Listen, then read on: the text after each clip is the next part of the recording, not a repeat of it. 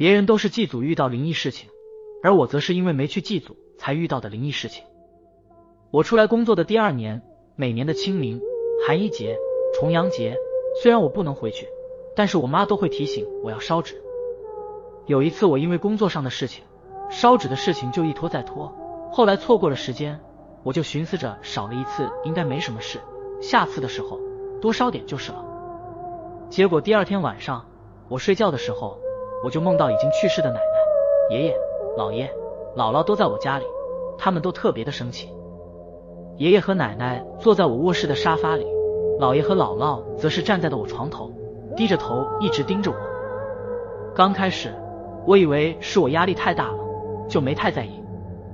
结果一连做了三天的梦，我都梦到爷爷、奶奶、姥爷、姥姥。